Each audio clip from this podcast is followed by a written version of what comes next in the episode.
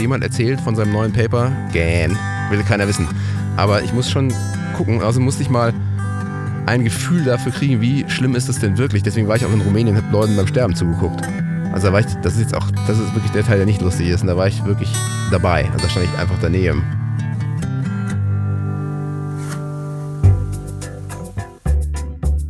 Zack. Herzlich willkommen bei Das Ziel ist im Weg.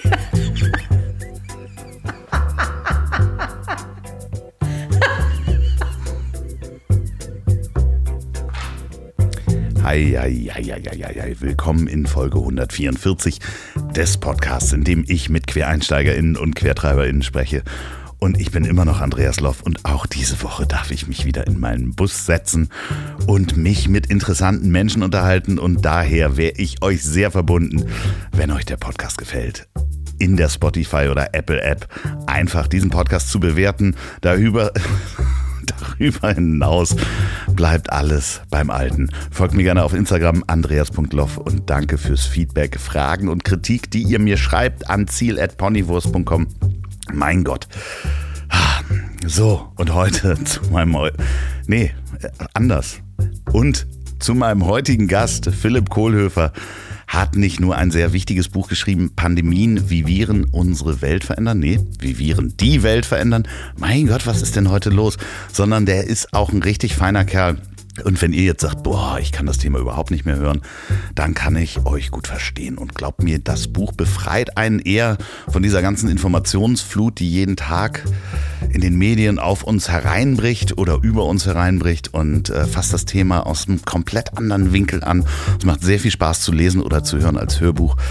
Und wir sprechen auch darüber, wie Philipp zu dem geworden ist, der er heute ist. Wir sprechen auch über seine Musikkarriere. Und wenn ihr diesen Podcast zum Einschlafen nehmen wollt, dann stellt euch jetzt schon mal einen Timer, denn am Ende kommt ein Musikstück, ähm, in dem Philipp Bass spielt von der, seiner damaligen Band Blindfisch. Äh, ganz am Ende.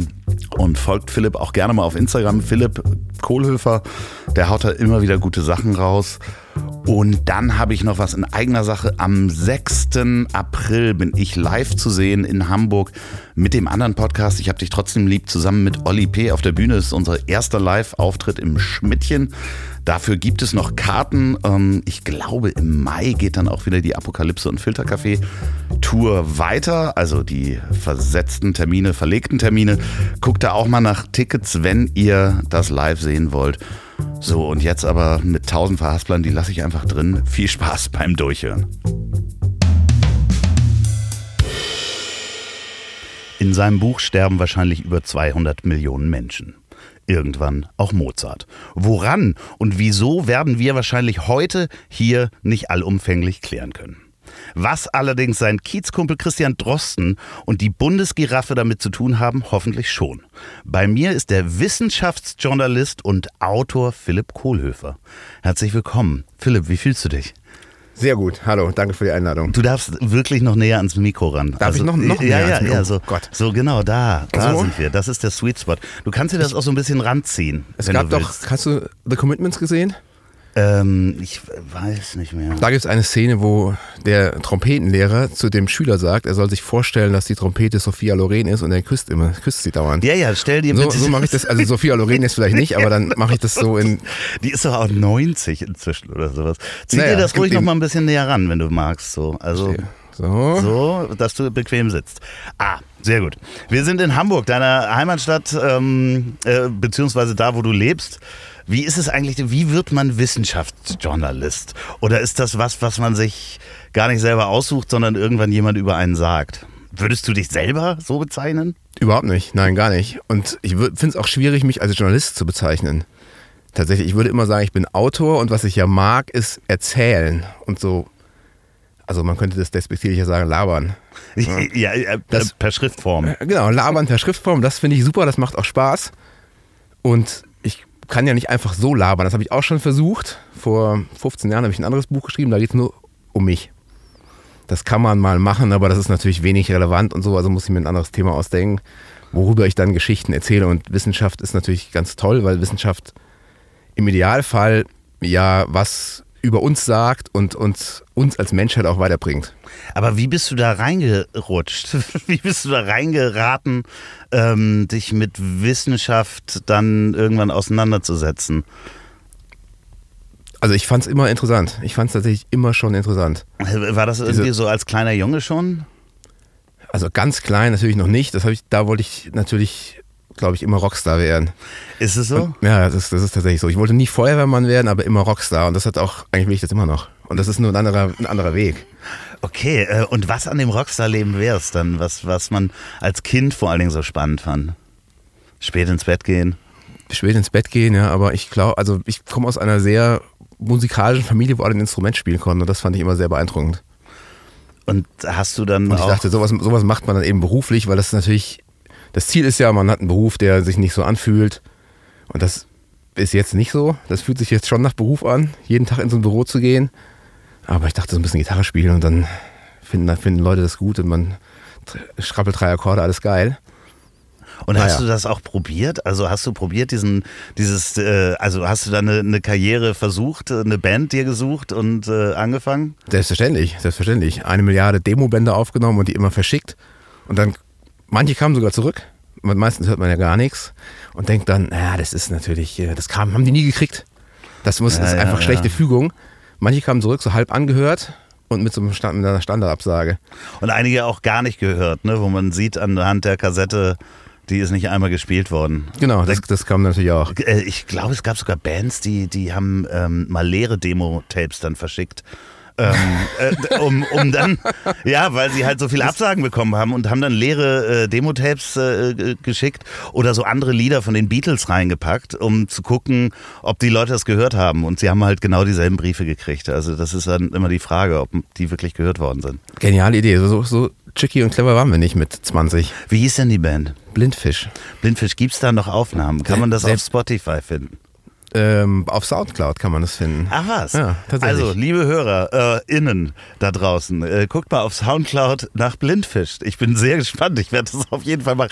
Seid ihr, seid ihr, Oder, bei, oder guckt lieber nicht. seid ihr bei der GEMA? Nein, nein, nein. Das, Nein. Ist ja, das ist ja alles schon ganz lang her und da haben wir, haben wir uns natürlich auch nicht drum gekümmert. Also, äh, ich würde jetzt mal ganz feist fragen, das habe ich noch nie gemacht hier im Interview. Ähm, Einmal, wenn ich das sagen darf, war Juli Vorband von uns. äh, darfst du auf jeden Fall sagen, aber ich wollte dich jetzt gerade mal was fragen.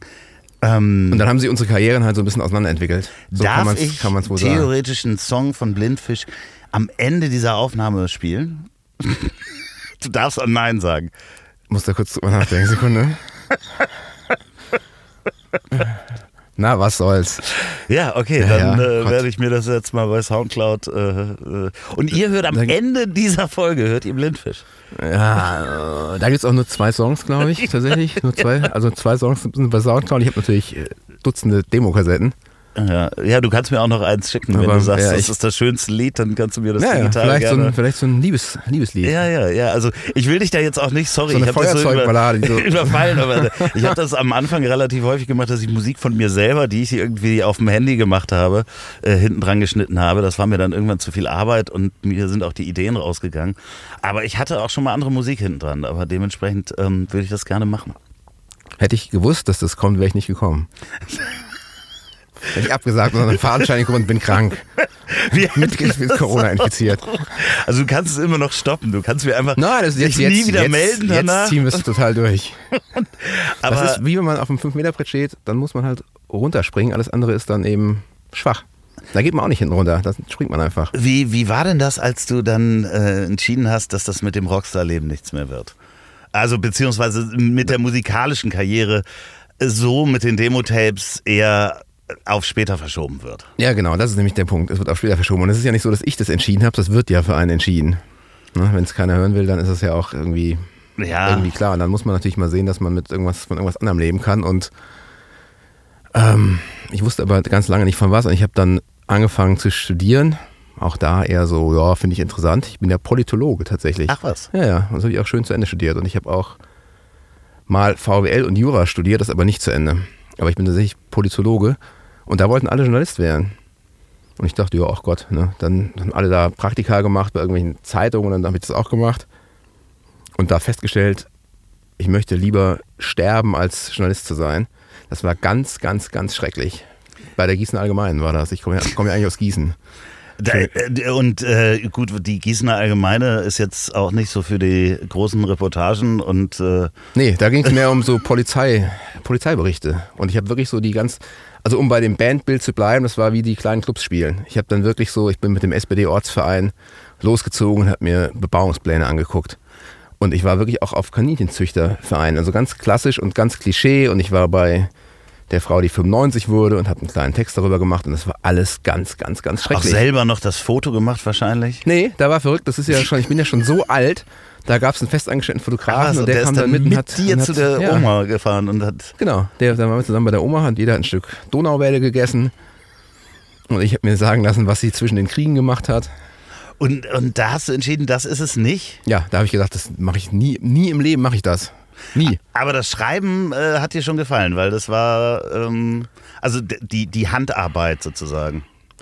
Ja, ähm, ja, also es war dann so, dass ich, also was ich nie machen könnte, ich könnte nie Schauspieler sein. Respekt und Hochachtung vor allen Schauspielern. Wenn ich keine Lust auf Sachen habe, merkt man das sofort. Und auch die bei, dem, bei der Zeitung haben das gemerkt und irgendwann hat mich keiner mehr beachtet. Dann saß ich da halt so rum und hatte aber nichts zu tun, weil ich ja da sein musste. Und dann habe ich einfach geschrieben, so Geschichten geschrieben. Unter anderem so einen Hasstext Hat die über. haben dich in Ruhe gelassen? ja, ja, die haben mich auch nicht, nicht mehr Weil du so richtig schlechte Laune Ich habe hattest. ich hab ganz viel schlechte Laune verbreitet und hatte überhaupt keine Lust, das zu machen. Wie schrecklich für alle, auch für dich, also Ganz, inklusive ganz, dir. ja, dann, es war ja, dann wurde es ja gut. Ich saß da in so einem Räumchen rum ne, und unbeachtet und habe dann aber gedacht, weil ich sowieso nichts zu tun habe, schreibe ich mal eine, das war so ein Hasstext über die Kulturszene in Gießen. Und der, und irgendwann kam der Chefredakteur und sagte, was machst du denn da? Und guckte so in den Rechner rein und so, ah, interessant. Hm, ah, ah. Und hat er das ausgedruckt und bei sich ins Büro gehängt und die anderen Leute, die da gearbeitet haben, hergeholt und gesagt, guckt mal hier, so müsst ihr schreiben, so wie der da, der kann das gut. Der kann halt nicht so Feuerwehrfeste, aber das kann er gut. Krass. Und- aber ein Verriss, so ein ordentlicher Verriss mit Hass ist ja auch. Äh, der schreibt sich im schlimmsten Fall ja von selbst, beziehungsweise die Emotionen. Ja, ja, Ähm, das war, das war, das ist auch, wenn ich den jetzt irgendwie 70 Jahre später lese, dann ist das natürlich auch ein ganz schlimmer Text. Aber da hat es ganz gut funktioniert. Wurde der dann der- auch abgedruckt? Nee, nee, der wurde nicht abgedruckt, aber der führte dann zu der Telefonnummer des Chefs des örtlichen Stadtmagazins. Und da hatte ich dann so eine, da konnte ich dann machen, was ich wollte. Der fand das auch super und dann habe ich immer gesagt, ich würde gern das und das. Und ja, ja, mach mal. Und da habe ich dann alles Mögliche gemacht und das führte mich dann direkt, also auf fast direkt den Weg zu Geo. Im Moment. Also du, äh, du sitzt an einem äh, Kulturstadtmagazin, ja, schreibst für die und machst, was du willst. Äh, Jetzt würde ich sagen, was hast du denn da gemacht? Also die, Was wolltest du denn? War die Frage. In verschiedenen äh, Ausprägungen. Naja, ich dachte ja immer, man muss diesen, ich war ja in so einer Punk-Funk-Band. Also wir haben immer gedacht, wir sind so die hessischen Red Hot Chili Peppers. Man Ja. muss ja die Latte auch möglichst hochlegen. Und ich wollte diesen Punk-Funk-Ansatz dann immer übertragen auf das, was ich schreibe. Das hat auch nicht immer funktioniert, das mal nebenbei, aber ähm, manchmal. Ich bilde mir ein, manchmal hat es geklappt. Ja, weil Und- sonst, sonst wären ja nicht Menschen drauf aufmerksam geworden. Ja, ja, und dann, ähm, ja, ich, man muss ja auch seinem Glück mal nachhelfen. Ich habe sie auch aufmerksam gemacht. Ja, Ja. klar, natürlich. Ähm, ich weiß nicht mehr, was ich da gemacht habe, was man, in, was man halt in so einer mittelgroßen Stadt macht. Das ist ja auch nicht so viel. Man Also- fährt auf Festivals, trinkt Alkohol und schreibt darüber. Okay. So, ne? Und das hat, also, was man halt so gemacht hat da früher in den 90ern. Ja gut, aber dann, dann sind da ja wahrscheinlich auch Texte entstanden, die äh, also man geht ja nicht von einem Festival, äh, von der Festivalbeschreibung geht man ja nicht zu Geo. Also, Also, es kommt natürlich, der, es war natürlich ein Schritt dazwischen. Ich war dann irgendwann dem mittelhessischen überdrüssig und dachte, ich muss mal wegziehen. Wohin war mir eigentlich egal. Und eine Arbeitskollegin war große Blumfeld-Fan. Und die wollte deswegen nach Hamburg ziehen. Ich dachte, ja Gott, dann ziehe ich da halt mit. sie wollte, weil sie Fan war, nach Hamburg ziehen? Ja, ich glaube, so war das. Und das war auch eine, war ja eine gute Zeit. Hamburger Schule und so, das war ja alles, alles äh, ganz weit vorne. Und Musikalisch ist da eine ganze Menge passiert. Genau, das war super. Und das ist ja seitdem leider nie wieder so gewesen. Alle, die jetzt hier, ich entschuldige mich bei allen, die jetzt Hip-Hop machen in Hamburg. Aber, Der ähm, Zug ist doch auch schon so aber ein auch, bisschen genau, durch aber auch, Bahnhof. aber ja, aber genau, der ist, ist der Bahnhof gar nicht mehr erkennbar, ehrlicherweise. Aber Gut, also das ist das Letzte, aber davor Hamburger Schule, das war schon gut. Und ich dachte, dann ziehe ich da halt mal mit. Wäre die aber nach Köln gezogen oder München oder Berlin, wäre ich auch mitgegangen. Es wäre, es lag aber nicht, nein, das, also nur wegen an, an der Luftveränderung. Genau, ja, ja, klar. Ne? Und nee, Mir nee. war das im Prinzip egal. Also raus aus dem, Raus aus dieser Provinz ja. Und dann war ich halt in Hamburg und dachte, ja, ich muss ja irgendwas tun. Irgendwas, wo man. Damals war das ja noch so, da hat man ja noch relativ viel Geld dafür bekommen, dass man einfach mal schreibt. Wenn, wenn wir das jetzt so in Jahre einordnen, muss Wir das sind, gewesen sein? wir sind Ende der 90er. ja, okay. Und genau, und dann dachte ich, Gott, dann schreibe ich halt wieder. Ich kann ja sonst nichts. Aber es war jetzt nicht so, weil ich dachte, ich schreibe mal, weil ich es so wahnsinnig gut finde. Es war mehr so ein Ausschlussprinzip. Was kannst du eigentlich? Und dann blieb halt nichts über, außer schreiben. Und dann habe ich halt weiter geschrieben. Dann war ich erst kurz zwischendurch mal beim NDR und habe so Sportberichte gemacht. Die muss man ja auch schreiben. Das war aber natürlich wahnsinnig uninteressant, weil man da zwei Minuten hat und dann macht man fünf Sätze und einen O-Ton und dann ist es vorbei. Und außerdem kann man überhaupt nicht witzig sein und ein bisschen dirty, weil das natürlich immer missverstanden wird. Beim NDR auf jeden Fall Und, nicht. und beim NDR wird sowieso doppelt missverstanden. also wenn du bei Elf Freunde bist oder vielleicht mal beim Kicker, dann könnte da auch mal was Verrücktes passieren. ja, ja, aber da ist jedenfalls, weil ich mich erinnere, nie irgendwas Verrücktes passiert. War aber okay, um Geld zu verdienen. Ne? Und dann, Aber das war wirklich so, dass man als, warst du dann immer als freier, Ja, ja, genau. freier Journalist, obwohl du ja nicht Journalist sein wolltest, äh, unterwegs, als quasi auf eigene Rechnung dich auch feil geboten sozusagen. ja, ja, genau, wie so ein, ja, ja, ich habe mich, genau, hier ist mein Körper, bitte, bedient euch. Und das habe ich schon mal gemacht und hier habe genau. ich noch diesen Ja, ja. Verriss von dieser Kulturszene ähm, dabei. Den habe ich mal geschrieben, der ist nie veröffentlicht worden. Und wie, aber trotzdem, wie ist es dann zu Geo gekommen? Weil Geo ist ja nun, wenn ich das kenne, Geo ist für mich aus den, also ich bin mit Geo aufgewachsen. Das war so, Opa Das hatte mich. das. ja, ja, und ich, ich nämlich auch. Und ich dachte dann, also wenn ich jetzt schon schreibe, dann möchte ich auch nicht, nicht nur so auf der Kreisliga-Ebene rumeiern, sondern dann gleich Champions League und Vollgas. Und dann habe ich da einfach äh, mich ständig gemeldet und die penetriert mit, mit Anfragen. Und irgendwann hat sich einer erbarmt. Florian Harnig, hallo, freut mich, Dankeschön, und ist mit mir essen gegangen. Nachdem ich ihm wahrscheinlich 27 E-Mails und Briefe geschrieben habe und dauernd angerufen habe. Und ich war dann aber vorbereitet. Bin gesagt, hier, ich habe das. Und die haben dann nämlich gesagt, ja, um für Geo zu schreiben, muss man einmal für Geo geschrieben haben. ah ja, super, wie geht das denn? dann hat sie, ah, geil. Aber ich habe zufällig ein ausgearbeitetes Exposé dabei. Hier, bitteschön, da ist es. Und zu meiner großen Überraschung fanden die das gut. Und, haben Und- dann gesagt, super, dann fahr doch mal, spielt in Kanada, fahr doch mal los und mach mal so eine Geschichte. Ab nach Kanada. Ab nach Kanada. Und ich, man rechnet ja damit, wenn man schon zum ersten Mal, dann geht es vielleicht bis nach Bremen maximal. Ne? Aber das war dann so, ja, ja, Alberta. Und ähm, was war das für eine Öl- Geschichte? Ölsande, ah, Ölsandproduktion. okay. Und dann war ich zwei Wochen in Kanada. Das war so mein Geo-Einstieg. Und das ist ja auch das, wo man dann wahrscheinlich am nächsten mit der Wissenschaft in Verbindung gerät. Ja, und am Ende war das natürlich immer schon irgendwie wissenschaftlich. Ne? Also alles, was ich dann gemacht habe, hatte irgendwie was mit Wissenschaft zu tun. Auch, aber immer schon so, dass es auch. Also was ich nie machen wollte, war so eine Reise über den Schreibtisch. Ne? Der Forscher XY erzählt mir was zum Thema ABC. Das hab ich immer gedacht, so gähn, ja, von mir aus. Ne? Aber ich dachte immer, wenn ich selber was tue, so ein bisschen, also quasi ein Actionfilm, aber wissenschaftlich. Das habe ich ja in dem Buch auch versucht, Roland Emmerich mit Wissenschaft. Ne? Hauptsache es knallt, es muss aber auch wissenschaftlich korrekt knallen. Ja, da kommen wir gleich noch zu. Wenn man äh, dich googelt, muss ich übrigens mal sagen, liebe Hörer, ähm, wer von euch äh, ist Wikipedia-Autor? Denn das Schlimme ist äh, ganz einfach, Philipp hat keinen Wikipedia-Eintrag. Und das wird er bestimmt nicht selber machen, denn das macht man, glaube ich, nicht. Ich, Ähm, hatte, ich irre, irrerweise hatte ich mal einen, den habe ich auch nicht selber gemacht.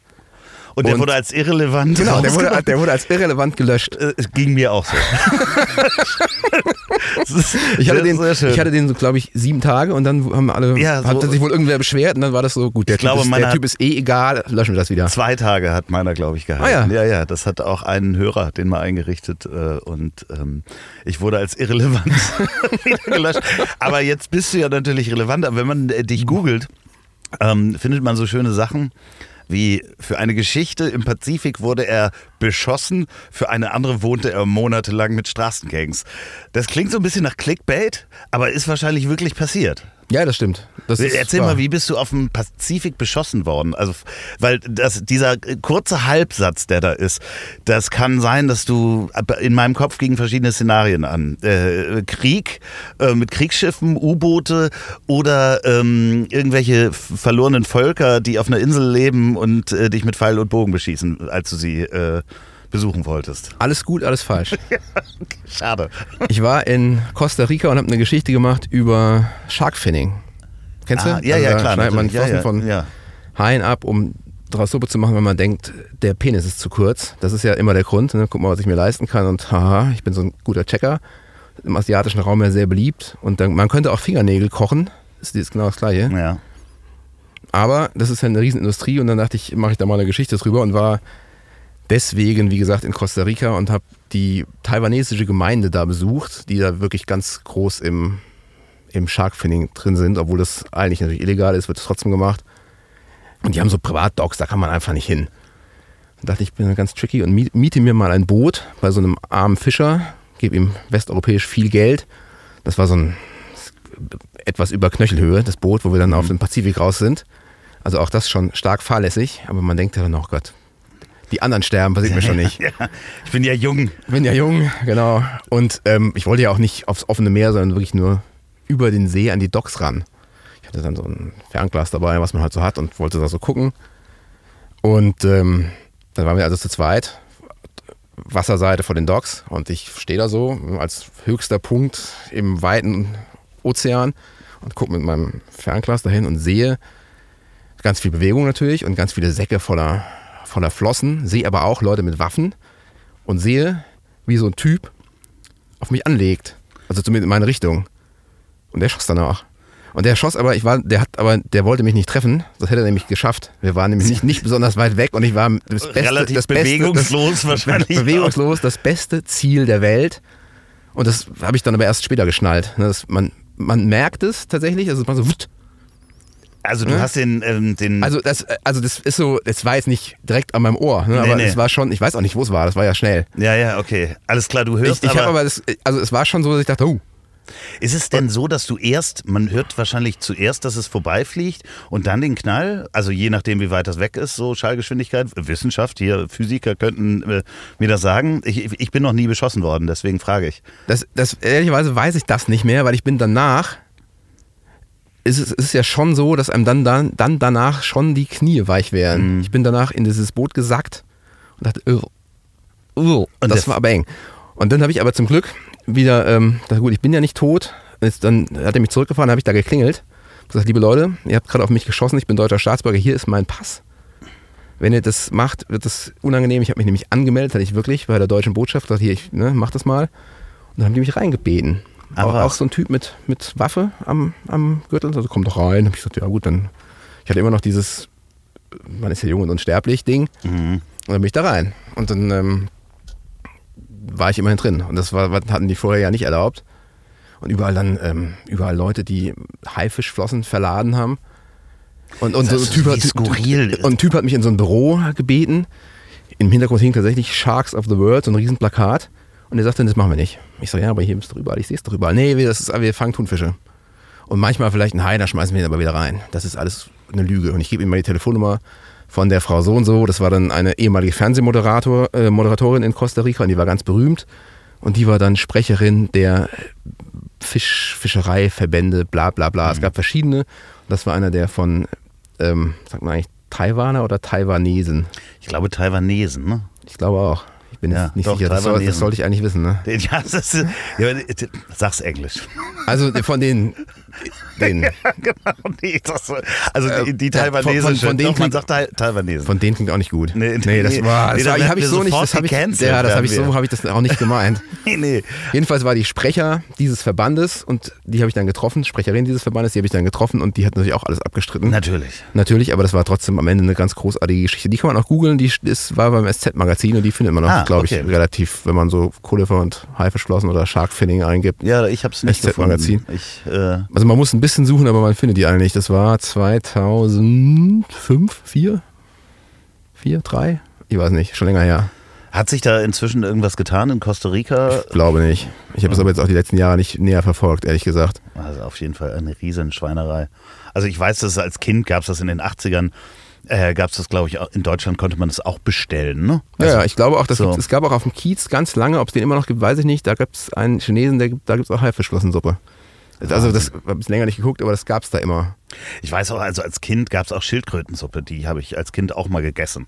So, also heute auch überhaupt nicht vorstellbar. Nee, also ich, wie gesagt, jetzt, wo ich das einerseits gesehen habe, ich bin da auch küstennah getaucht und so und das ist alles schon nicht so geil.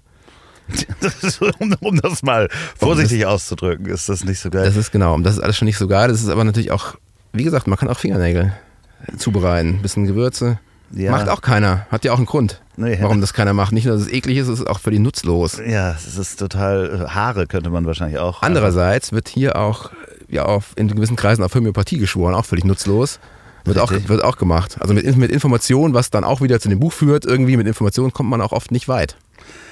Ja, ja, das ist ähm, äh, jeder, jeder nimmt sich da das Recht raus, seine eigene Wahrheit zu haben und nicht die, die Wissenschaft oder das schöne Wort Schulmedizin, müssen wir gar nicht anfangen. Da, ähm, aber es geht noch weiter. Du hast äh, äh, und für eine andere wohnte er monatelang bei Straßengangs. Ähm, auch da verschiedene Bilder im Kopf. Äh, ich habe die Reportage nicht gefunden. Bei Straßengangs könnte, also da ist als erstes mal ist LA mir in den Kopf gekommen. Das stimmt schon. Äh, wirklich? Ja, ja, war okay, LA, alles klar. Es war LA. Es war LA. Das heißt, äh, du hast so richtig in der Straße, also ich sag mal, die Straßengangs, die wir am meisten im Fernsehen gesehen haben, äh, Leute, die in unserer Generation groß geworden sind, ähm, bei denen warst du. Warst du bei den Crips und Nee, den bei denen war ich Bloods? tatsächlich nicht. Ich war, ähm, das war eine Geschichte über Maras Salvatrucha. Das ist so die Latino-Version. Ah, okay, alles klar. Und das habe ich für einen Playboy gemacht. Da war aber gar nicht die Grundidee, ich mache mal so eine Geschichte, sondern die Grundidee war, ich muss mal aus Hamburg weg und ich muss mal irgendwo hin, wo ich glaube, dass es cooler ist. Und dann bin ich halt nach Ur Urlaub. Ur- Urlaub, genau. Ich musste ja, aber ich war dann da ein halbes Jahr, man muss ja aber auch von irgendwas leben. Und dann habe ich da für einen Playboy gearbeitet. Das ist auch schon lange her. Die haben quasi alles bezahlt, also alles. Wohnung, Mietwagen, Essen. Das war, das war super. Ist heute im Print nicht mehr ganz so, ne? Ich wüsste nicht, also wenn du was rausfindest, wo das noch so ist, würde ich dich bitten, mir Bescheid zu sagen. Vielleicht hört ja jemand zu, der da noch auf einem riesen Budget sitzt und sagt, Mensch, das können wir doch mal verbinden hier, ähm, Haifischflossen und Straßengangs äh, ab nach Japan. Ja, Ähm, genau, das so- genau, das wäre der möglich. Yakuza noch, äh, wir tätowieren den Mann ein bisschen, schneiden ihm den Finger ab und dann geht's los. Ähm, nee, ich glaube wirklich, die Budgets sind einfach nicht mehr da, ne? Nein, überhaupt nicht. Also- Null. Also als ich diese erste Geo-Geschichte gemacht habe, hat mich der damalige Chefredakteur meinte, als ich los, bevor ich losgefahren bin, Herr Kohler, können Sie uns einen Gefallen tun und mir einen Gefallen tun? Ich sage, klar, was denn? Können Sie sich bitte keinen Flügel aufs Zimmer bestellen? Ich sagte, wie? Einen Flügel aufs Ein Zimmer Flügel. bestellen? Flügel. Und da hat er mir erzählt, dass sie einen Autoren hatten, der, der immer vom Schreiben sich selber inspirieren musste, indem er so Sonaten gespielt hat. Ja, ich glaube, da. da Und da dachte ich, ja gut, das, das, den Gefallen tue ich Ihnen, ist kein Problem. Und dann war schon alles Aber das äh, Alle Ge- gut Geo gibt es ja auch schon, weiß ich nicht wie viele Jahre. Ich glaube, da, da gab es ganz schön viele bunte Hunde. Also ich meine, äh, im Journalismus grundsätzlich, wenn man sich so Stern, Spiegel und also die, die Großen anguckt äh, und da auch die Journalistengeschichten hört von früher, ich glaube, da gab es eine Menge äh, Individualisten, die das auch alles bezahlt bekommen haben. Ja, ja, auf jeden Fall. Aber wir sind natürlich, das war natürlich auch diese, diese kurze historische Ausnahme, wo man vom im Schreiben echt viel Geld verdient hat. Wenn man ehrlich ist, hat man das davor nie gemacht und jetzt ja auch wieder nicht. Ne, das ist für meine Tochter so, wie Opa erzählt vom Krieg. So, oh, gell, nicht mal nur wahnsinnig langweilig, sondern auch wahnsinnig unrealistisch. Es ist ja auch so eine schöne äh, Parallele eigentlich auch zur Musik, ne? Also äh, äh, klar, die großen, großen Schreiberlinge, äh, wenn ich sie mal so nenne, verdienen wahrscheinlich immer noch sehr viel Geld, aber das sind halt in, in nur ein paar. Und das ist ja beim, äh, ich sag mal, bei Musik auch so, dass man heutzutage im Gegensatz zu den 80ern oder 70ern, wo halt die Plattenfirmen die Drogenbosse waren und einfach mal die Preise bestimmt haben und natürlich auch Leute einfach viel zu viel Geld verdient haben mit ihrer Musik.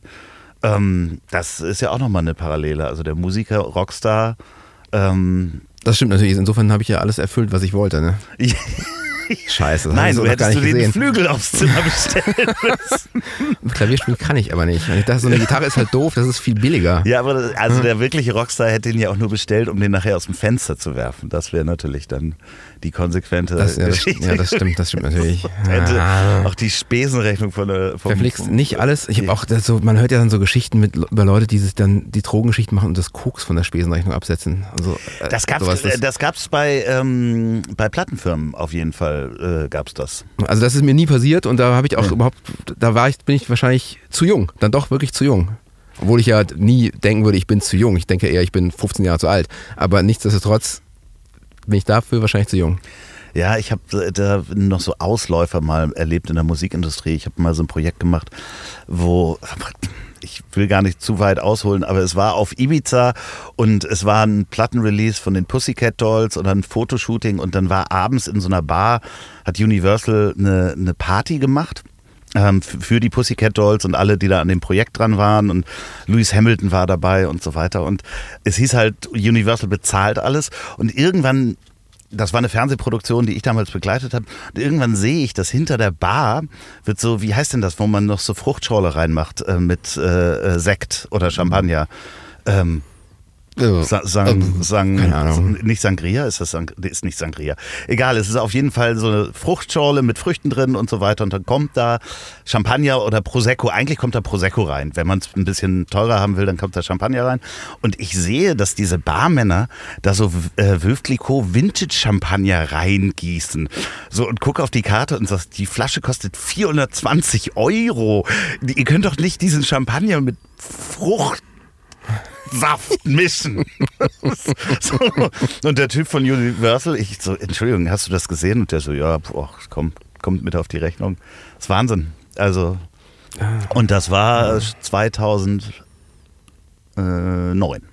Ach guck mal, Nee, ist noch- das ist 2008. Noch gar ja, nicht ja. so lange her. Ja, ja, da ging es denen noch gut. Ach ja, guck mal. Für solche Künstler. Ja, Ja, da hätte man damals mal äh, ja also das, sein sollen. ja, es war ja der Plan. Ist ja leider, ne? Das aus, kommt noch, Aus das verschiedenen noch. Gründen. Ich habe das mir auch immer so schön geredet mit Buena Vista Social Club. Die haben auch alle mit 94 erst angefangen. Insofern geht es noch. Ja, was hast du denn eigentlich? Die Frage ähm, ist, kann man dann noch mit Sex, Drugs und Rock'n'Roll? Nee, ja, also Ah, man weiß es nicht. Ich denke, eher Viagra wird dann irgendwie so, Ähm. so die, die, die Droge der Wahl sein. So, und jetzt nutze ich die kleine Werbeunterbrechung, um euch von einem wichtigen Podcast zu erzählen. Warum wichtig, fragt ihr? Weil dieser Podcast wirklich Leben rettet. Und genau darum geht es in Mund auf, dem Podcast übers Leben und Überleben von der DKMS, der deutschen Knochenmarkspenderdatei. Da drin gibt es berührende Geschichten von Kämpfenden und Überlebenden, aufklärende Gespräche mit Medizinerinnen und bekannten Persönlichkeiten, die bereits registriert sind oder das vorhaben, so wie ich, nachdem ich das gehört habe. Sie alle sind die HauptdarstellerInnen des Podcasts der DKMS. Zum Beispiel, was ist Blutkrebs? Wie groß sind die Überlebenschancen? Wie läuft so eine Stammzellenspende ab? Wie fühlt es sich an, ein zweites Leben geschenkt zu bekommen? Und vor allem, wie werde ich Stammzellenspender oder Stammzellenspenderin? Wichtige und emotionale Themen, die dann von den Gästen besprochen werden. Und ich wusste ein paar Fakten gar nicht. 90 Prozent aller Stammzellenspenden geschehen über die periphere Methode. Das ist ein ähnliches Verfahren wie beim Blutspenden. Und es gibt emotionale Einblicke in die Reise der Kämpfenden. Wie war das mit den Angehörigen, als Blutkrebs akut da war und keiner wusste, ob ein Blutsverwandter in dem Fall gefunden werden kann? Aber es gibt auch Einblicke hinter die Kulissen der DKMS. Interessante Facts über Blutkrebs. Blutkrebs ist nicht gleich Leukämie. Alle zwölf Minuten erkrankt nämlich in Deutschland ein Mensch an Blutkrebs und so weiter. In Mund auf, der Podcast übers Leben und Überleben von der DKMS. Da könnt ihr genau da reinhören. Der erscheint alle zwei Wochen. Und jede Folge ist ein bekannter YouTuber oder Influencer zu Gast, wie zum Beispiel Re Winstagram oder Gewitter im Kopf. Und man kann jede Menge lernen. Mund auf gibt es überall, wo es Podcasts gibt, also auf Spotify, Deezer und iTunes und den üblichen Verdächtigen. Ich packe den Link dazu nochmal in die Folgenbeschreibung und auf ponywurst.com.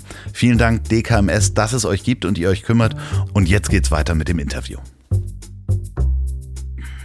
Als du angefangen hast, das Buch zu schreiben, Pandemien, oder dass dir das vorgenommen hast, ähm, äh, gesagt hast, das wird ein Projekt, hast du geahnt, wie groß das wird?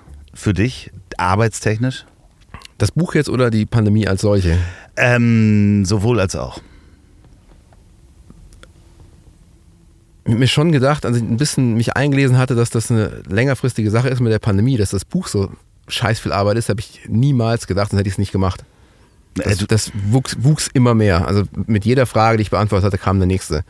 Weil man immer, also eigentlich kann man nicht ein Virus erklären, ohne das, Vir das Ökosystem der Viren zu erklären. Ich kann nicht erklären, dass ähm, wie eine Pandemie sich in die Länge zieht, ohne Mutationen zu erklären. Ich kann nicht erklären, wie was eigentlich ein Spreading ist und das ist bei jedem Virus wieder verschieden.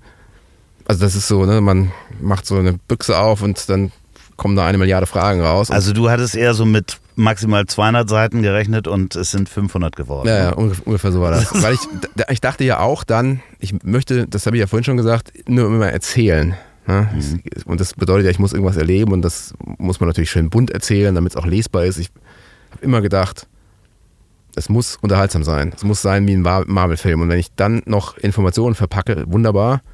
Aber der erste äh, oder das Wichtigste war immer was erzählen.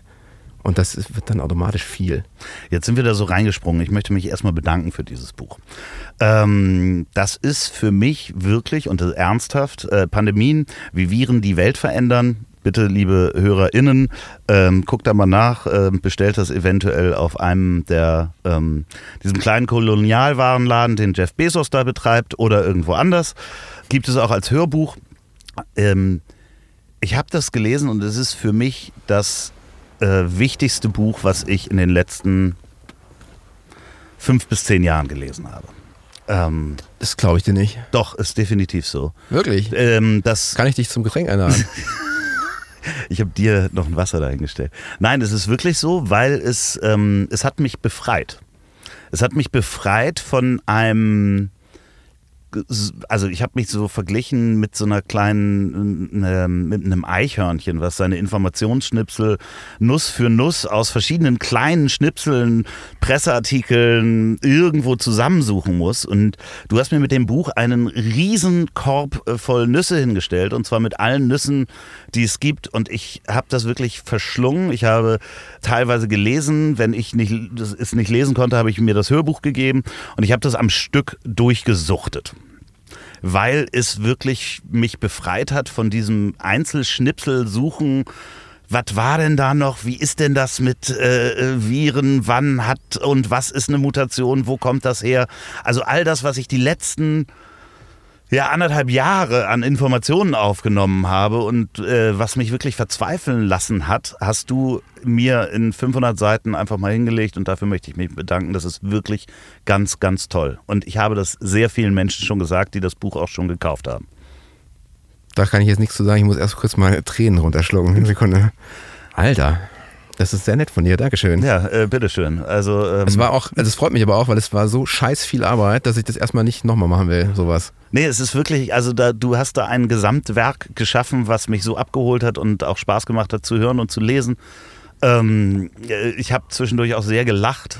Also natürlich den Umständen entsprechend, wenn 200 Millionen Leute sterben in dem Buch. Ja, aber die sterben ja meistens ganz gut gelaunt. Und es, was ich ja, du erinnerst dich an die Szene mit diesem einen Typen, der ähm, lieber, also eigentlich Mathematiker war, aber lieber Schriftsteller sein wollte. Und ja. da war es mir ja auch so wichtig, dass man, ich habe ja ganz viele Gedichte von dem zitiert, der hat ja immer alles gedichtet, was er so entwickelt hat. Und sowas ist tatsächlich, war mir immer wichtiger, weil es die Les für die gut, gut ist für die Lesbarkeit. Weil es halt zeigt, guck mal, das sind auch nur normale Leute und nicht irgendwelche Freaks. Ja, also das ist halt wirklich das alles zu, du hast hunderte von Paper gelesen, Studien dafür, um dich vorzubereiten. Du hast mit 1000 Stunden Interviews geführt? Ja, so in etwa. Also 1000 Stunden Interviews. Also das ist schon. Das, das hat ja auch, ja, also das ist jetzt eine grobe Schätzung, ich müsste mal nachgucken. Vielleicht waren es auch 100 weniger. Äh, ja, okay, aber egal wie. Alleine das durchzuhören, abzutippen und da irgendwie ein, oder sich einen Text draus zu formen, das ist ja äh, einfach, das macht ja nur ein Wahnsinniger. Ähm, das fällt einem, aber es war ja kein Plan von, von vornherein. Mhm. Ne? Das hat am Ende ja zwei Jahre gedauert, das ganze Ding, aber das war ja nicht so beabsichtigt. Also das wurde dann immer so mehr und weil ich das auch nicht am Stück gemacht habe, ist das natürlich, fällt einem das nicht so auf. So, also ich hatte eine Phase, wo ich wirklich richtig schlechte Laune hatte. Das, da ging es dann um Herdenimmunität. Da habe ich wirklich vier Wochen jedes Paper gelesen, was nicht bei drei auf dem Baum war. Und natürlich ist es, ist es so, dass ich bin ja nicht vom Fach. Ich habe natürlich überhaupt nichts kapiert. Also ich habe immer, ne, ich habe die gelesen, dachte, ja gut, hm, dann lese ich die halt nochmal. Dann habe ich sie nochmal gelesen, dann war ich zwischendurch spazieren, dann habe ich zwischendurch Alkohol getrunken und hab, ich, ich, hab dann, ich war wirklich vier Wochen hart frustriert, weil ich das nicht kapiert habe. Weil das am Ende ist es ja nur Physik und Mathematik. Mhm. Und da hatte ich ja zum Glück einen ähm, sehr kompetenten Mann, der da nochmal drüber gelesen hat und mir das dann, mir dann dabei geholfen hat. Ich bin mir auch sicher, dass das alles stimmt, weil, ne? Dieser Kiezfreund, von dem wir bestimmt noch reden, der, Ja, hat, der, also- der war dann netterweise, hat er das da drüber gelesen, hat dann auch gesagt, ja, Philipp, also man sieht, hier hast du versucht, was zusammenzufassen, was du nicht in der, in der ganzen Tiefe verstanden hast. Ja, Jetzt, ja, ah, scheiße, er hat's gemerkt. Ja. dran vorbeigeschmiert Genau, sozusagen. es ist, es ist jetzt nicht ganz falsch, aber so richtig, nee, das stimmt halt auch nicht. Schön, aber auch ein schöner Prozess. Ich meine, wie oft hast du mit äh, äh, Professor Drosten, Christian Drosten, äh, telefoniert in der Zeit? Und dir, Weiß ich nicht, also das weiß ich nicht, habe ich nicht aufgeschrieben, aber schon öfter. ja, okay. Weil du auch natürlich nochmal nachgefragt hast. Ja, ja ich habe immer, ich hab immer, immer nachgefragt. Also es, war, Ja. es ist ja schon so, das muss ja stimmen. Ne? Ja. Jetzt habe ich die ganze Zeit über Unterhaltung geredet und das ist ja alles schön und gut, aber ich muss natürlich wissen, dass es auch faktisch richtig ist. Und da ich ja nicht vom Fach bin, macht es Sinn, dass die beteiligten Leute, das war jetzt nicht nur bei Christian so, sondern Mhm. das gilt für alle, die da wissenschaftlich involviert sind, die immer gesagt, guck mal, di- dieser Wissenschaftsabschnitt, ich glaube, das stimmt, ich bin aber nicht sicher, weil ich beschäftige mich erst seit einem Jahr mit der Impfthematik intensiv, aber ihr macht das schon seit 40. Kannst du bitte nochmal drauf gucken. Das haben die alle gemacht. Ähm, Also du- das war du sehr hast nett. verschiedene Menschen besucht, ähm, mit verschiedenen Menschen Interviews geführt. Du warst äh, in Bad Segeberg in der äh, äh, Fledermaushöhle. Ähm, war Bad Segeberg. Bad Segeberg, ja, Bad ja, Segeberg, genau, ja, ja. ja, weil du gerade so skeptisch gucktest. Achso, nee, ich, das ist mein normaler, ich kann, das ist mein normaler Gesichtsausdruck. Okay. Ich, ich, bin so, ich bin halt eher so ein kriegskrämiger alter Mann. Ich weiß, wie sich die Leute damals in dieser Redaktion gefühlt haben. Genau, so- Pass auf, ich, vers ich versuche mal, ich, kann ich, ich versuche mal zu lächeln einfach. Nein, nein, nein, alles gut. man, man hört das übrigens auch in der Stimme, wenn man lächelt. Wirklich? Ja, es ist so. Ja, scheiße. ja, verdammt nochmal. Ich habe übrigens schon dreimal Scheiße gesagt. Ja, das hoffe, ist auch nicht schlimm. Das, Ja? Du kannst hier ganz. Ich habe einen anderen Podcast, da wird jedes Mal Penis gesagt. Das ist halt auch. Penis. Ja, das ist auch so. Also wenn's, das habe ich auch schon mal gesagt jetzt gerade hier, oder? Ja, ja, Also wenn es denn in den Inhalt passt, mache ich auch das gern nochmal. Ne? Ja, das ist kein Problem. So, wie kommen wir da jetzt äh, äh, auf das schmale Brett? Also, das heißt, ähm, die Arbeit war sowohl vor Ort sein, mit den Menschen sich das auch angucken. Du warst auch in Laboren. Ähm, Ja, selbstverständlich. ja, Also wie gesagt, Reise über den Schreibtisch, jemand erzählt von seinem neuen Paper, gähn, will keiner wissen. Aber ich muss schon gucken, also musste ich mal ein Gefühl dafür kriegen, wie schlimm ist es denn wirklich. Deswegen war ich auch in Rumänien habe Leuten beim Sterben zugeguckt. Also da war ich, das ist jetzt auch, das ist wirklich der Teil, der nicht lustig ist. Und da war ich wirklich dabei. Also da stand ich einfach daneben. Das äh, spürt man im, im Buch übrigens auch, dass äh, da jemand daneben stand. Also gerade die Sterbeszenen, die da teilweise sind, sind sehr, sehr beeindruckend. Also auch gerade wenn das anatomisch dann erklärt wird, was da passiert. Ähm, das äh, auch da. Also das war im Prinzip ein Hilfsmittel, um das kurz mal auf eine andere Ebene zu, zu heben, weil das ist einfach tragisch. Ne? Und vor allem umso tragischer und umso schlechter war das natürlich, wenn man dann rausgeht. Und da war das auch schon so, da war das hier noch nicht so, dass die, diese Leugner-Szene ganz groß war. Man hat mir gesagt, ja, ach, der Rumäne ist zu stark, der stirbt nicht an einem Virus. Also, ja, naja, ich habe es doch gerade gesehen. Nee, das ist alles Quatsch, die hatten was anderes. Das war da, das war da. Frieselfieber. Frieselfieber. Fries, Friesel- Frieselfieber. Frieselfieber. Da musste ich mehrfach drüber lachen und ich habe da so, so, also wir, wir kommen da gleich nochmal äh, hin, warum ich da lachen musste, aber ähm, ganz kurz noch, ähm, Mozart, genau. Mozart ist an Frieselfieber gestorben. Man wusste nicht, woran der gestorben ist, aber ich wollte nochmal zu der Querdenker- und Leugnerszene hingehen. Ähm, was in diesem Buch auch wunderbar dargestellt wird, ist, dass es eigentlich zu jeder Pandemie oder zu jedem Virus eine eigene Verschwörungstheorie gab. Also egal, ob das Ebola war oder äh, HIV, ähm, ob das jetzt der KGB war oder äh, sonst was, gab es eigentlich zu jeder Pandemie, sogar 1851 hier in Hamburg zum Cholera-Ausbruch, dachten die Reichen, dass die, äh, nee, die Armen dachten, dass die Reichen sie vergiften wollen und die Reichen haben gedacht, dass die Armen die Pest zurückbringen. Ja, also, ja. Ähm, Das ist überhaupt nichts Innovatives. Eine Verschwörungsidee Nein, überhaupt ist so, nicht. ja, das gibt's halt schon immer, ne? Und bei, das kommt wirklich bei jeder Seuche, die mir bekannt ist, gab's das. ja. Und deswegen kann man jetzt so, ja, ne, das ist alles so ärgerlich und es zieht so viel Energie weg von so vernünftigen Sachen. Man kann ja immer Dinge hinterfragen, das ist ja nicht, jetzt nicht verkehrt, aber immer anzunehmen, eine große globale Elite, bla bla bla, Schwurbel. Ja. Ja, das ist alles schon hunderttausendmal gemacht worden in lange zurückliegenden Zeiten. Das ist so, das kann man sich auch schenken. Das ist halt nichts Neues. Das ist nicht besonders innovativ, eine Verschwörungsidee. Nee, also gab es bei jeder, und das kommt auch schön in dem Buch äh, äh, rüber, dass man da wirklich nochmal historisch auf die anderen Pandemien äh, ähm, drauf guckt und auch sagt, okay, da gab es auch schon Verschwörungstheorien, das ist wirklich ein alter Hut. Haben wir Möcht, jedes möchte Mal kurz dir da reinkrätschen. Das ist ja, es gibt ja keine, das klingt jetzt, nämlich der Teil klang jetzt so, als ob das so eine historische Abhandlung ist. Ist es Nein, ja nicht. nee, nee, es ist ja, es nicht. Genau, ich das wollte ich einmal kurz sagen. Das ist, das ist was rauchst du, was rauchst du? Das riecht ganz gut übrigens. Ähm, das ist, ähm, äh, ich bin vom Das Rauchen hätte weg. ich, nie, Äh, hätte ich nie gedacht, dass ich das mal sage, wenn jemand so, was ist denn das, eine E-Zigarette? Das ist so eine, äh, ich bin fast 50 und halte mir eine Batterie an den Mund. Ähm, das ist dieses, ich darf, ich darf die Marke nicht nennen, weil ich darf auch keine Werbung für Tabak machen. Also das Ja, darf das ist ja, das ist ja auch sinnvoll. Ich Ja. wollte nur einmal kurz. Aber es, äh, es ist Ähm. halt, du, du äh, rauchst nicht passiv. Das ist halt das Schöne. Da ist so Pfeifentabak drin. Und sehr schön. der wird verdampft. Ah ja. Also, Entschuldigung, ich habe dich Nee. auch gar nicht gefragt, ob das okay ist, aber ich. Ja, das, oh Gott, in unserem Alter ist es eh egal. So, ähm, also es ist keine historische Abhandlung, aber du gehst historisch in andere Pandemien rein. ja. Und unter anderem ähm, ergibt es Vermutungen, dass es halt wohl auch in irgendeiner Form wohl mal ein Virus gab, was dann unter anderem Mozart äh, dahin gerafft haben könnte. Aber weil man nicht wusste, was es ist, haben die Leute, der Arzt dann einfach Frieselfieber in den Totenschein reingeschrieben. Hitziges Frieselfieber, um genau zu sein. Das war mal eine Zeit lang sehr angesagt, dass man alle, alles, was so gestorben ist und nicht genau wusste, was, die sind dann an hitzigen Frieselfieber gestorben. Ne, Wo, wo kam der Name noch her? Weil Friesel, das Oh, das weiß ich nicht, glaube ich. Da steht, hab ich. Oder habe ich das geschrieben? Weil dann, Nee, nee, dann habe ich es hab nämlich vergessen, wenn ich es geschrieben haben sollte. Das Nee, kommt auch vor, dass ich viele Sachen. Das ist ja das Ich werde es auch nochmal googeln. Das Gute am Schreiben ist ja, wenn man es einmal aufgeschrieben hat, vergisst man es wieder. Das ist ja dann das Gehirn auf Papier gebracht.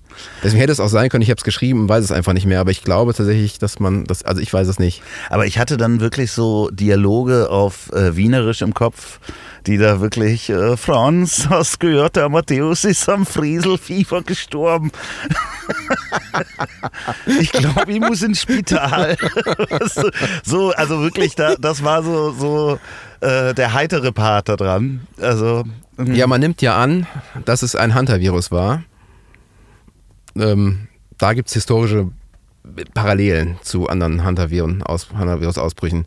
Aber am Ende weiß, kann das natürlich kein Mensch belegen. Ja, das Lustige ist, oder das, das Interessante, das Lustige gar nicht. Also ich war, ich wusste nicht so richtig viel über Viren. Ne? Also so grundsätzlich, was sind Viren und was machen die? Ähm, ja, das hat man alles schon mal gehört, aber wie viel von unserer DNA eigentlich vom Virus irgendwann mal ausgetauscht wurde oder beziehungsweise bestimmt wurde, das ist ja so viel, du, du nimmst ja das Beispiel, ob die äh, blauen Augen ähm, äh, diese Funktion vielleicht von einem Virus stammt. Das ist ganz schön, weil irgendwie habe ich mir das durch die Erzählung dann auch so vorgestellt, dass so ein Virus ist so ein wie so ein kleiner Programmier-Nanoroboter, der irgendwo in uns reingeht und da so ein bisschen äh, uns verändert. Das ist ja nicht die Ursprungsabsicht, aber wenn er schon Nee. mal da ist, nimmt unsere DNA das halt so, nur der ist schon mal da, dann kann man das ja benutzen und dann wird das eben eingebaut und umgebaut. Aber die Ursprungsabsicht, also für das, für das Virus ist ja super, wenn es Teil unserer DNA wird, weil dann ist es ja unsterblich. Ja. Ja, dann, dann ist auch die, das Immunsystem nicht mehr zuständig und dann ist es ja, also HIV macht es ja so. Mhm. So, ne, wenn man das jetzt durchlaufen lassen würde und, und ähm, niemanden behandeln würde, würden wahrscheinlich, also 98 Prozent aller Infizierten sterben, aber eben nicht alle. Und die 2 Prozent, die dann noch die menschliche Spezies bilden, sind dann immun. Ja, ja, klar. Also es gibt So. Immunität auch gegen HIV übrigens. Ne? Ja, ja, genau. Also, das, ist halt, das, ist halt, das ist halt super selten, aber es sterben nie alle. Das ist, also es ist, wirklich faszinierend, auch die, die, das Thema Gleichgewicht von Ökosystemen, wann Viren wo, wie auftreten oder überspringen. Ich möchte da jetzt nicht zu tief reingehen, weil das sollt ihr alles noch lesen. Ähm, äh, wirklich kann ich mit ganzem Herzen sagen, bitte kauft dieses Buch es wird euch wirklich befreien davon, sich nicht diese ganzen kleinen äh, Wissensschnipsel mühsam wie ein Eichhörnchen zusammenzusuchen, sondern das ist einmal wirklich äh, die große, keine Ahnung, Rosskur, literarische Rosskur, wo man dann nachher wirklich sagt, okay, ich habe es jetzt verstanden und ich kann die Artikel jetzt mit einem anderen Blick lesen. Vielen Dank nochmal.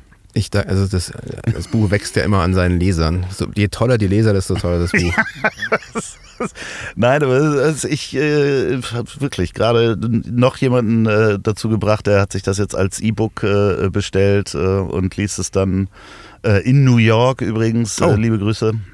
Toll. Um, ähm, ja, ja, also dementsprechend. Ich werde das natürlich jetzt ein bisschen ähm, anpassen und werde das als englischsprachige, als, Engl als mein Entry auf dem amerikanischen Markt verkaufen. natürlich. Das, ginge das eigentlich, das zu übersetzen? Also geht ja immer alles. Ne? Die Frage ja. ist, wird es jemand tun? Das glaube ich doch eher nicht. Also ja. dafür sind die Protagonisten ja einfach, oder der eine Hauptprotagonist ja zu bekannt in Deutschland, das interessiert ja keinen in den USA oder in Frankreich. Ja, und das Schöne ist ja, dass du ähm, ja auch bei allen, die du getroffen hast, da wollte ich nämlich vorhin nochmal drauf zurück, ähm, dass du das ja fast, es liest sich fast wie ein Roman. Also äh, du, du lässt die Figuren sozusagen oder die Protagonisten ja nicht aus der Ich-Sicht erzählen, sondern du nimmst so ein Stück Alltag mit oder bettest die in ein Stück ihres Alltags ein, was sie denn erleben, was eventuell ja sogar fiktional ist. Also wenn jetzt Christian Drosten sich noch einen Kaffee holt und dann die Sekretärin anruft, dass Angela Merkel dran ist. Das ist alles nicht fiktional. Das ist, das da ist nicht da, fiktional. Da ist nichts okay. erfunden. Gar da nichts. Ist, okay, alles Um das klar. mal klar zu machen. Ne? Das, nichts ist davon erfunden. Ich hatte aber schon immer die Idee, dass es wie ein Roman lesbar sein muss. Ich hatte auch eine Storyline. Das heißt, du musstest da ja auch richtig fragen, hast du dir dann noch einen Kaffee ja, geholt? Ja, ich habe das, ich habe wirklich im, und das war auch für alle Beteiligten total nervig, ne, wenn es um, um, um, das große Bild ging. Und ich habe gesagt, okay. ja, aber wie war denn die Farbe des Autos, das du da gefahren hast? Okay. Erinnere dich doch mal, ich weiß, es ist zwölf Jahre her, aber ich muss wissen, welcher Song im Autoradio lief. Und das war schon, das ging auch ganz vielen Leuten okay. echt hart auf die Nerven. Ich dachte, du hättest dir da so ein bisschen die Freiheit genommen. Überhaupt nicht, nee, nee. Das und ist die alles, haben nachher drüber gelesen? Nein, überhaupt nicht. Das ist alles, stimmt alles. Okay, wow. Es sei denn, die haben gelogen, aber soweit ich, okay, soweit, aber das soweit ja, ich das beurteilen kann, ist das alles richtig. Das muss ja sowohl für dich, dich als auch für die anstrengend gewesen Deswegen sein. hat es auch so lange gedauert. Ich habe halt wirklich über so Kleinscheiß auch geredet teilweise. Ne? Wenn dann einer ankommt und ich erzähle das große Bild vom Impfen. Ich sage, ja, aber was ist die wichtige Frage? Frage ist doch, welche Hose hast du da getragen, als das passiert ist? Als du damals nach Riga geflogen bist. Ja, okay. Also sowas macht es ja lebendig. Ich hatte auch am Anfang so eine Storyline, wo ich gedacht habe, das ist super, dass es halt nicht passiert, weil das kann, ich erfinde es ja nicht. Ja. Sonst hätten die am Ende sich natürlich so Tarantino-mäßig alle getroffen und dann wäre noch das ein große Finale gekommen. Und das ist leider nicht passiert. Ich habe natürlich ja. dann gesagt, hier Leute, wollt ihr euch nicht mal treffen? Ich habe versucht, das mir hinzubiegen, aber das wollte keiner und dann war es, und das ging auch nicht wirklich, ist ja Pandemie. Ja. Deswegen endet es eben mit dem, mit dem Frieselfieber. Was auch ein okayer Schluss ist, finde ich. Also definitiv. Ja, ich war so ein bisschen, also ich habe den, den Schluss habe ich äh, im Hörbuch gehört und da äh, war ich gerade auf dem Fahrrad unterwegs und da war, da, es kam eine kleine Leere danach, wo ich dachte so, äh, aber ich habe doch jetzt, warum? Ich hätte, also ich hätte noch die Fortsetzung könnte ich noch äh, lesen. Ich weiß nicht, ob du da noch Lust hast. Ach nee. nee, nee. Das, also ich werde schon jetzt nochmal ein Buch schreiben, das, glaube ich, so aufgebaut ist, weil das einfach, am Ende macht es doch Spaß. Also ätzend das zwischendurch mal war, ist aber das Ergebnis natürlich, kann man ja nicht drum herum reden, das macht mich schon sehr stolz. Also es ist schon geil. Also es ist auch das Beste, was ich jetzt, was ich, also besser kann ich nicht schreiben. Ne? Also ich habe jetzt nicht noch irgendwelche Reserven, die, die ich noch rausknüppeln könnte. Das ist jetzt die, der Höhepunkt meines Schaffens.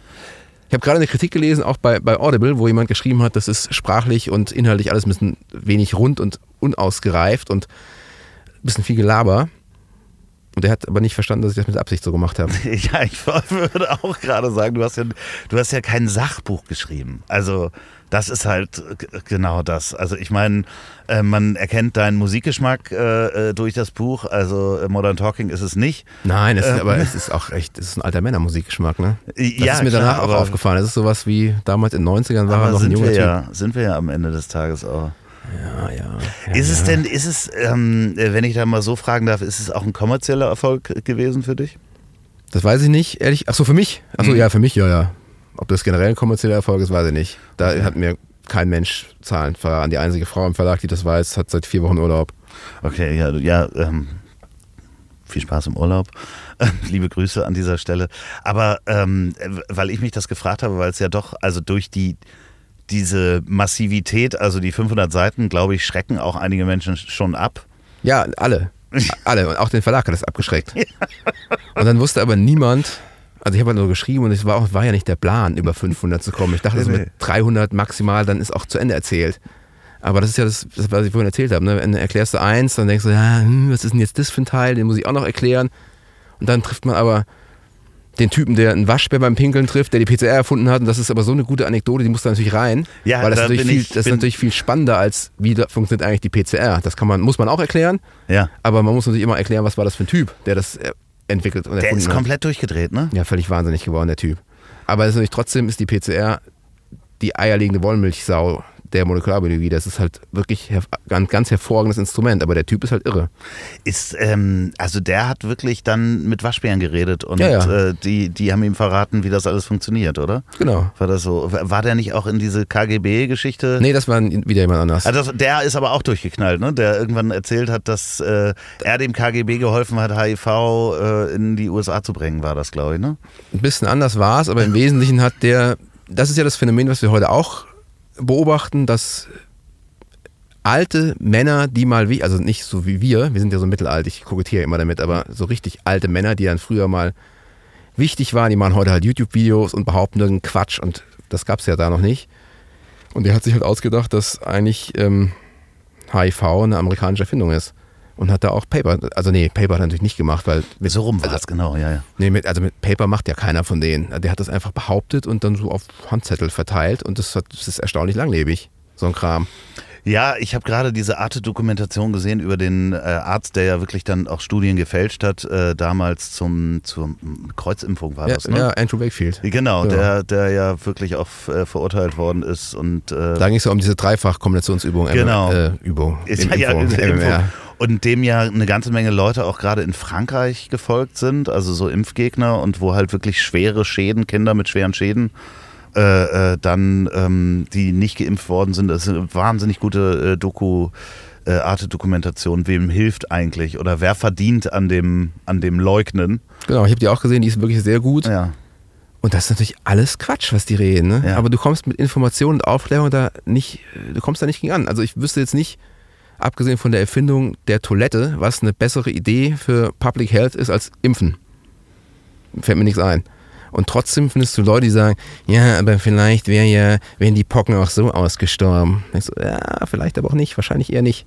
Ja. Ja, aber du hast ja nicht den Gegenbeweis. So, ja, aber so funktioniert halt Wissenschaft nicht. Ne? Ich kann ja nicht den. Was, das, ach, das habe ich gerade übrigens gehört bei dir im, bei dir im Podcast. Ja. Ne? Sehr guter Podcast übrigens. Sehr gut. Kann man hier auch Werbung für machen. Genau. Also, aber das ist ja genau der Punkt. Genau so funktioniert Wissenschaft ja nicht. Man kann ja nicht beweisen, was, was ähm, nicht möglich wäre, sondern das ist ja nur das Gegenteil. Ne? Wenn du was behauptest, musst du es natürlich beweisen können, ansonsten trödest du halt nur irgendeinen Quatsch raus. Ja, richtig. Also du kannst ja auch nicht einfach mal eine alternative, äh, äh, ein alternatives Universum aufmachen, um einfach mal den Gegenbeweis dir Ja. anzugucken. Ich weiß aber, dass es so ist, beweis mir doch mal das Gegenteil. Nein, genau so funktioniert es halt gerade nicht. nee. Ja, das, das ist, äh, das ist alles zu schräg. Also, ähm, äh, Gott, äh, da sind wir ganz schnell bei der Mondlandung. Ähm, Ah ja, ich war ja mal auf dem, das hast Äh, du warst auf dem Mond? Ich, nee, auf dem Mond war ich nicht, aber ich war oft an äh, einem Kon schön. Das wäre auch ganz schön gewesen. Schön, also schöne Dann Frage, würde ich- dann die ich würde ich- einfach auch noch nie jemand gestellt Ich war auch kurz versucht mit Ja zu antworten.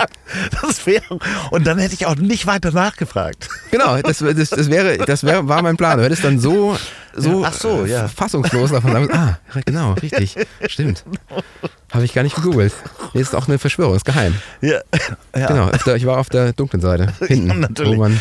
Ja, mehrere Monate Straßengangs. Genau. ich musste Genau. mal raus. Genau. Nee, ich war, was ich sagen wollte, ich war auf dem Kongress der Anhänger der Flacherde-Bewegung. Ach, schön. Ja. Und da ist, merkt man ja auch, ja gut, es ist offensichtlich ist, ist keine Scheibe, ist schon seit äh, ganz, ganz langer Zeit bewiesen worden.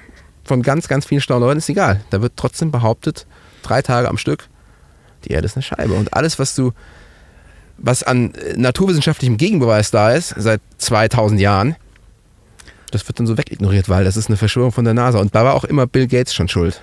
Bill Gates finanziert die NASA-Armee, die wiederum am Eisring steht und jeden erschießt, der die Wahrheit erkunden will. Hat sich da nicht gerade letztens irgendjemand mit einer Rakete sogar Doch, ja. Den, ha- den habe ich getroffen. Da habe ich übrigens auch Bilder von, wo wir beide zusammen vor der Rakete stehen und der Mike Hughes. Wie ist denn der? Ma Mad Dog Mike hat er sich, glaube ich, genannt. Oder Incredible Mike. Der hat Weiß sich nicht. eine eigene Rakete gebaut. um zu gucken von oben, dass es wirklich, ne, dass die Erde aussieht wie ein Toastbrot. Und der hat aber vergessen, dass alles, was hochgeht, ja auch wieder runter muss. Mhm. Und ist so unsanft aufgekommen, dass er tot ist. Verdammt. Ja. Das ist ja, das ist ja, das. ah, Ich will ja nicht, man darf ja. Man darf sich ja nicht freuen, wenn Leute sterben, das ist Quatsch, aber man kann ein bisschen weniger traurig sein. Ja, man Und- kann und- aber auch wenn- schlecht über Tote reden, das ist kein Problem. Und wer aber, wenn jetzt die, die ganze Rechte sich aufgrund ihrer Ideologie selber opfert, ja, Gott. Ja. Ich, ich, wie gesagt, man darf sich ja nicht freuen, wenn jemand stirbt, aber ich, man Nee, nee. trauert nee, halt nicht eine Woche, sondern nur fünf Tage. Genau, äh, weniger traurig sein. Äh, was äh, nach all diesem, also äh, das muss ja, hast, hast, du hast eine große Party gemacht, als das Ding durch war wahrscheinlich, ne? Das Buch? Ja, Ja, das ist ja nicht möglich, weil es ist ja Pandemie. ja Also gut, ich- aber ich hab- innerliche. Inner, ja, innerlich. Ich habe auch ganz, ganz viel getrunken. Ich hatte tatsächlich, ich habe angefangen da während des Schreibens tatsächlich ja, den Anfang eines Alkoholproblems zu entwickeln. Ich habe am Anfang wirklich immer so gedacht, ach komm, halb eins, kannst du mal eine Flasche Wein aufmachen. äh, halb das- eins, wir sprechen aber nicht von nachts. Nein, nein, mittags. Okay. Das ist ja dann, Ja. das, irgendwann habe ich dann gemerkt, das ist keine gute Idee. Jetzt sollte ich vielleicht mal lieber weg davon. Ich hatte dann neun Kilo zugenommen tatsächlich in der Anfangsphase des ersten Lockdowns. Habe ich aber noch nicht aktiv geschrieben, da kann man das machen. Da kann man auch so leicht angeschickert so ein bisschen ähm, Recherche machen. Irgendwann, wenn man, irgendwann merkt man dann, das ist nicht so richtig produktiv. Das ist ja auch ein, ist ein da kommen wir jetzt zum Rockstar sein. Das ist ja ein Gerücht, dass man, wenn man truff ist, die besten Ideen hat. Das stimmt einfach nicht. Nee, ich habe da auch schon Songs geschrieben und äh, Ja. selbst eingespielt. Ähm, als ich mal an, also, irgendjemand muss mir da Marihuana in die Zigarette gemacht haben. Ähm, es- man hört sich das am nächsten Tag an und sagt, oh, ja, okay, du spielst eine halbe Stunde das Gleiche. da ist nichts passiert.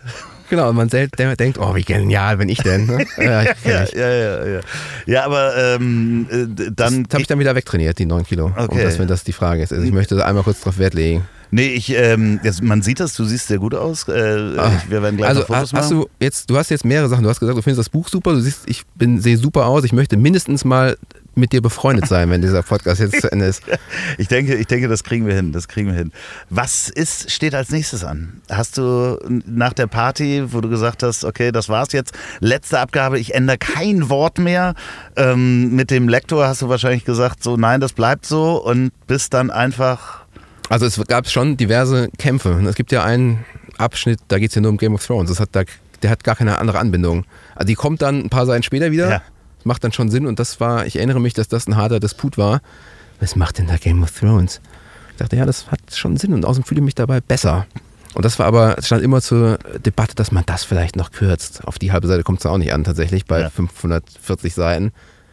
Aber ähm, ja, es war schon, es war jetzt kein Selbstgänger. Ich musste da schon immer sagen, es bleibt so, ich will das so und fertig ist, sonst erscheint halt überhaupt gar nichts. Ja, aber als du dann die letzte, als die letzte Änderung sozusagen durch war und die sagten, okay, jetzt gehen wir es so in Druck. Das ist doch der Moment, wo du dann die, die innerliche Party feierst. Oder Das ist, aber, das ist aber relativ spät. Also es ist, ich dachte ja auch, man gibt es ab und hört dann nie mehr was davon bis zur Veröffentlichung, aber das ist ja falsch. Man gibt es ab und dann liest jemand und dann kommt es zurück und dann muss man das nochmal lesen, weil Korrektur Genau. und dann kommt es nochmal ab und dann kommt es nochmal zurück und dann liest es nochmal jemand Drittes. Das ist immer so, das ist relativ kleinteiliger Scheiß aber wenn das abgeschlossen war, also dass die letzte Änderung sozusagen durch ist. Das ist aber, ja, dann ist aber gar nicht so, dass ich dachte auch, dann fällt so, so ein Mount Everest-mäßiger Stein Ja. von mir ab. Das stimmt aber nicht, weil der vorher, der, vorher war es halt so kleinteilig, man hat immer vorher das Gefühl, jetzt ist aber wirklich vorbei. Und dann kommt es nochmal. ja, okay. Aber jetzt ist vorbei und dann kommt es nochmal. Und das ist, wenn es dann wirklich vorbei ist, denkt man, jetzt kommt gleich nochmal was. Aber dann kommt gar nichts mehr und dann ist es dann so, ja, was mache ich denn jetzt? Also es ist jetzt nicht so, man hat nicht so ein Partygefühl. Aber also ich, ich zumindest nicht, andere Leute haben das erst, möglicherweise. wenn du das, im, äh, als du das dann in den Händen hieltst, sozusagen das Baby ausgedruckt, war es das dann, wo du sagtest, ja, okay, das ist es jetzt. ja, da bin ich natürlich zwei Meter gewachsen und habe gedacht, ich bin der allergeilste Typ der Welt, der jemals existiert hat. Aber das, auch das ist ja nur ganz kurz. Das ist so ähnlich wie wenn man sich irgendein neues Produkt kauft. Das findet man irgendwie einen halben Vormittag ganz geil und dann denkt man, ja gut, das ist auch nur so ein Ja, scheiß ich glaube, es hat ein bisschen länger angehalten. Also man ge- geht doch dann morgens, man kriegt ja da so ein paar Belegexemplare wahrscheinlich zugeschickt, ähm, gar nicht mehr so viele. Nee, von wegen, so eine ganz kleine Kiste ist Fünf es. Stück oder was? Das war in oder dem, zehn in, oder in was? dem Fall waren es zehn Ja. und die habe ich auch tatsächlich alle verschenkt. Ich habe gar keine die- mehr. äh, Dann kommst du, die, die kommen ja an, dann machst du diese Kiste auf, dann steht die Kiste auf deinem Küchentisch und äh, du gehst schlafen, vielleicht hast du noch ein Glas Wein getrunken. Und dann kommt meine. Tochter in mich rein und sagt, was ist denn das für ein Scheiß? ja, So aber, war's. aber tatsächlich. Was ist kommst, denn das? Kann das mal einer wegräumen? ja, aber du kommst dann wieder am nächsten Morgen ähm, und holst dir den Kann Kaffee ich übrigens kurz mir mal kurz erwähnen, dass es ein Spitzenkind ist. Möchte ich einmal Ja, kurz, bitte, falls, bitte ihr das, schön, falls ja. ihr das hört. Es, ich möchte ja, so ähnlich wie beim Fernsehen damals, wenn man seine Mutter grüßt, bei 1, 2 oder 3. Ich möchte also kurz hier mal. Aber bitte nicht in die Kamera winken. Nein, nein, nein, ich habe jetzt nur, ich, ich winke im Geiste. Liebe Grüße. Ich wollte das immer mal machen, immer schon mal. ja? Ja, ja, immer. So, jetzt ist es erledigt, wunderbar. Ich also grüße kurz jetzt? noch meine Eltern, die hören das nämlich hier auch. Ja, sehr, de, deine Eltern möchte ich auch grüßen. Das haben sie alles richtig gemacht. Das weißt du doch gar nicht. Ähm, so, okay, du kommst also morgens mit dem Kaffee in die Küche. Ja. So, und siehst dann die Kiste und da freut man sich doch nochmal, dass da die Bücher sind, weil abends hast du die Flasche Wein getrunken auf die Bücher und dann guckst du dir das nochmal an und hältst es nochmal. Das hält ja länger an als irgendein Produkt, was man sich irgendwie kauft. Ja, ja, das stimmt natürlich. Das ist schon, und dann packt man das nochmal eins sich ins Regal und ähm, Ja, ja. wird jetzt nochmal wieder drauf angesprochen. Na, das ist doch gut. Das, das ist dann so quasi das nach, dem- nach dem, nachdem man die Platte aufgenommen hat, geht man ja auf Tour. Das Ja. ist ja genau das. Ja, okay. Und dafür macht man es ja, das Schreiben, ach Gott. Also, ne, Schreiben ist okay und das ich bilde mir auch ein, das kann ich ganz gut. Aber das, die Recherche, des, also nicht die Recherche des Lesens, sondern die Recherche des irgendwo hinfahren und mit Leuten reden, das ist halt was Geiles. Und der Rest ist halt der Scheiß, den man eben auch machen muss. Und das ist dann irgendwann zu Ende, dann kriegt man halt dieses Buch und dann ist es wieder, dann hat man schon so ein dieses, okay, jetzt gehe ich mal auf Tour, was ja nicht stattfindet in der Pandemie, aber Was kommt als nächstes? schön gewesen. Weißt du schon, was es ist? Hast du schon angefangen? Nee, ich habe eine Idee. Die erzähle ich aber noch nicht, weil da muss ich erst noch ein paar Tage mit, äh, muss ich die noch von rechts nach links äh, schaufeln im Gehirn und gucken, ob das überhaupt eine gute Idee ist. Dann, Also lieber ich- Philipp, komm wieder, wenn du sie hast und sie erzählen kannst. Bist du hiermit schon mal herzlich eingeladen, dass du dann auf jeden Fall hier wieder in dem Bus sitzen kannst. Das finde ich sehr nett, aber ich hoffe doch nicht, dass es erst ist nach dem nächsten Buch, weil dann das ist in zwei Jahren dann in etwa, wenn ich jetzt sofort anfange. Also zwei Jahre gehen ja schneller vorbei, als man gucken kann. Aber wer weiß, vielleicht ist es auch, Ja. äh, vielleicht erzählst du auch vorher schon davon. Ähm, wir werden das sehen. Ihr werdet das hören. Wenn ihr gerade im Auto sitzt, dann ähm, überlegt mal, ob ihr nicht kurz an der Buchhandlung haltet und euch Pandemien wie Viren die Welt verändern kaufen wollt, könnt oder müsst, weil ich es euch gesagt habe. Falls ihr bei der Arbeit seid und gerade am Computer seid, dann guckt doch mal, da gibt es bestimmt den einen oder anderen Buchhändler. Ähm, wirklich, ich meine das aus tiefster Überzeugung und äh, unbezahlte Werbung, weil es für mich das ich habe schon gesagt, kauft verdammt nochmal das Buch, bleibt, lasst das im Homeoffice sein, macht euch einen Knopf rein, äh, äh, hört das Hörbuch und lest es nebenbei. Abends, es ist schwer, es ist groß, es, ist, es wird gelacht, es wird geweint, es wird gestorben. Und, Und, und man kann es als Türstopper benutzen oder um Einbrecher damit K.O. zu hauen. Das Ja, geht auch. Es, genau. ist, es ist Dual Use. Und wenn ihr im Bett liegt und diesen Podcast zum Einschlafen hört, dann ähm, kauft ihr eben morgen erst das Buch. Und lieber Philipp, vielen Dank, dass du bei mir warst. Die letzten Worte hat wie immer mein wunderbarer Gast. Äh, also da fällt mir jetzt tatsächlich nichts zu ein. Da müsste ich jetzt ja was, da müsste ich jetzt was wirklich Wichtiges sagen. Ne? Ich bin mir nicht sicher, ob ich jemals schon mal was Wichtiges gesagt habe. Also ich freue mich jedenfalls, ich gebe immer einfach so die Komplimente zurück und freue mich sehr, dass wir das jetzt gemacht haben und wir machen es einfach nochmal, weil ist so eine, ich bin ganz gut gelaunt jetzt.